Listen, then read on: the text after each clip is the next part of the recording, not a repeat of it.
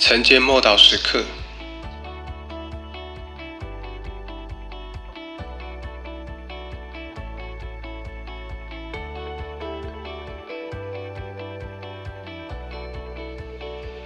生死在舌头的泉下。箴言十八章二十一节：生死在舌头的泉下，喜爱它的必吃它所结的果子。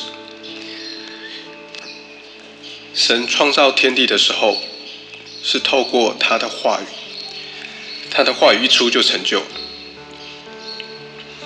他造人的时候，也给人说话和沟通的能力。自从那时刻起，人就能够用很多的方式沟通。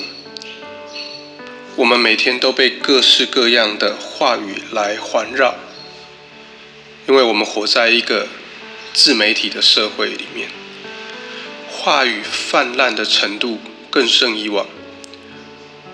我们每天都被这些话语包围、影响、挑战、吸引，还有诱惑。自从人类始祖堕落以后，谎言也进入这个世界，因此话语成了一种可疑的沟通方式。我们听到的各种夸大的言辞、宣传、谎言和欺骗，不管是大外宣、大内宣，都是一样。所以那个影响能够所及的，好像如同我们说话也免不带着一些夸大、夸张的一些说法。但因此，我们很少把话语当真，因为我们常常说了一大堆，呃，能够做得到的却极其微小。我们答应了，却轻忽没有信守承诺，因此我们不会真正的啊信任别人所说的话，也不会相信神所说的和应许。因此，难怪。亚当面对蛇的时候，蛇对他的第一句挑战的话语就是：“神起真的说过。”而且因此种下了怀疑，使我们对神的道怀疑和不信。我们知道神的道充满了生命与大能，也知道他的创造是蛮有能力。他创造我们的时候，就赋予我们。说出类似话语的能力，话语可以承载许多的事物，包括正面的，也包括负面的。话语所沟通的，就是我们心中所想的，因为心中所充满的，嘴里就说出来。我们心中若充满生命，所说的话就是生命；但心中若充满死亡，所说的话就是死亡。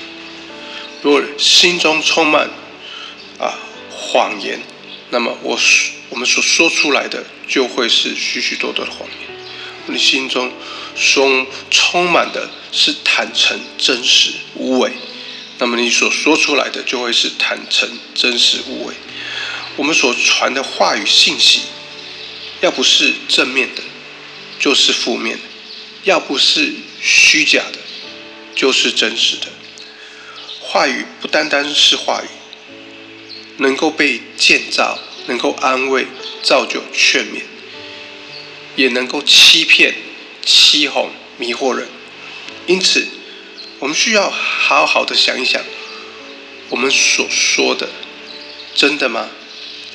或是虚假，或是只是为了取悦人？特别在自媒体跟社群网站上面，取悦人跟炫富。还有谎言，充斥了整个社群媒体的全部，包括那一页式的诈骗，许许多多。我们应该问：